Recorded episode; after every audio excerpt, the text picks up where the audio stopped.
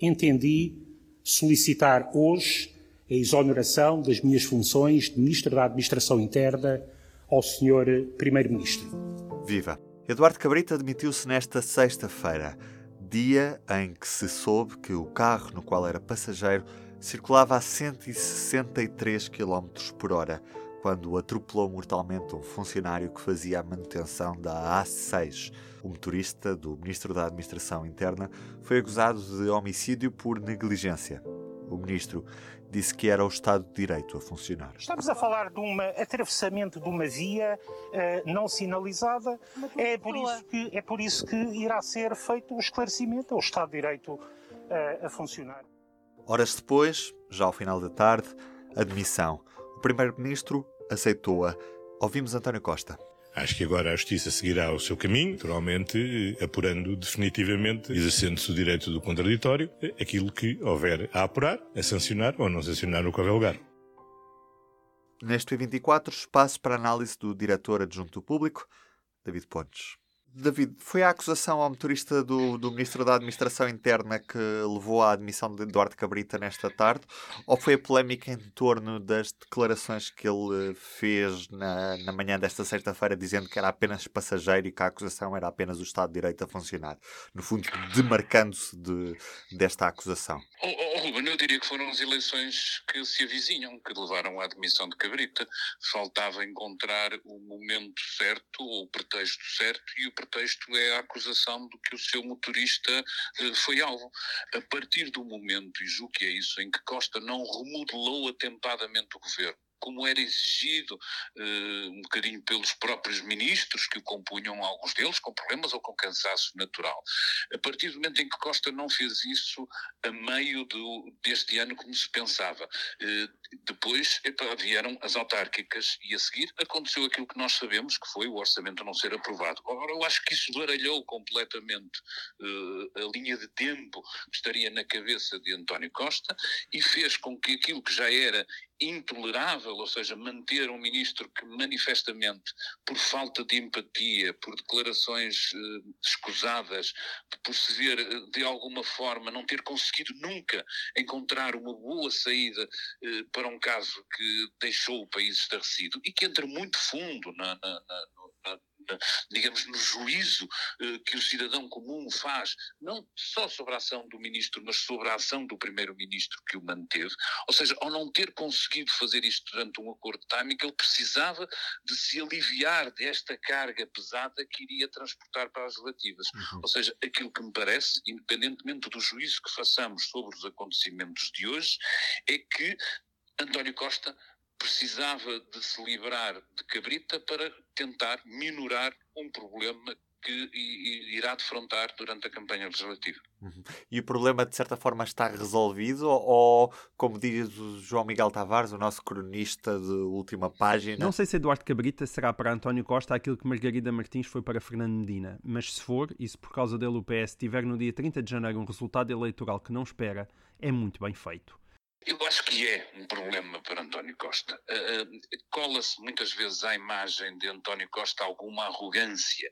E essa arrogância vem, por exemplo, de contra tudo e contra todos manter alguém que a opinião pública genericamente reprova. E por isso, eu não tenho a certeza se este uh, efeito que é procurado, com a saída de, de Eduardo Cabrita de cena, chegará para colmatar isso. Se isso é suficiente para perder as eleições, eleições, eu diria que só mesmo nas estrelas, eh, atirando, lendo os restos de peixe ou as borras de café, que nós podemos saber neste momento.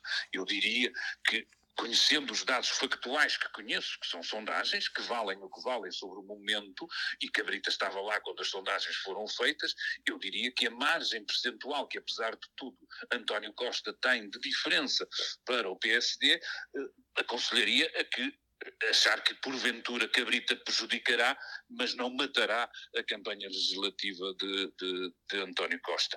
Mas os tempos são certos, as pessoas farão sobre isto o juízo que fizerem, temos pela frente uma campanha eleitoral, eh, a, campanha eleitoral não pertence só a Costa, pertence também àqueles que se opõem ao governo.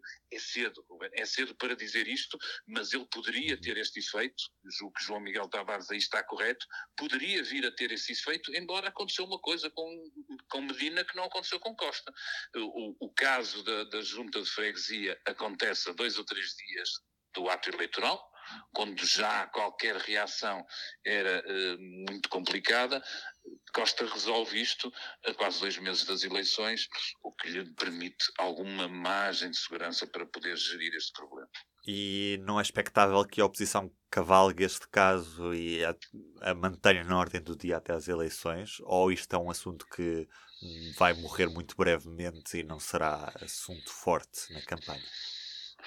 Não, eu admito que o assunto forte na campanha seja uh, a questão da personalidade de Costa e a maneira como gera isto. O próprio Cabrita, o assunto Cabrita e tudo o que está à volta disto, nós estamos a falar, do, do, entre aspas, de um caso que tem os seus contornos muito bem definidos, muito mais a partir do momento em que há uma acusação do Ministério Público e por isso é sempre complicado manter-se isto. A voracidade mediática leva a que outros assuntos e outras coisas se venham a impor. Claro. Acho normal que, que nomeadamente neste, por estes dias.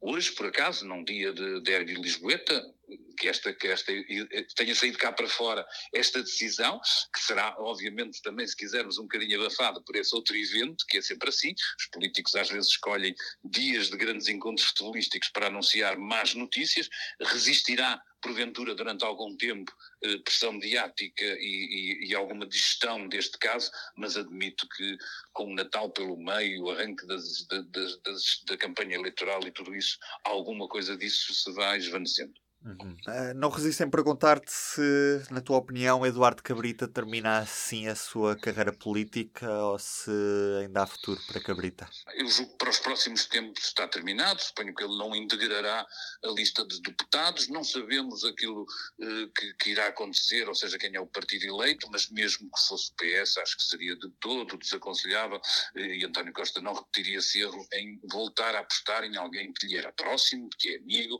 de que sempre lhe foi fiel e que muito provavelmente, eh, como ele próprio eh, nas entrelinhas deixa ficar, se aguentou no governo porque o próprio primeiro-ministro insistiu e quis que ele, que ele fizesse.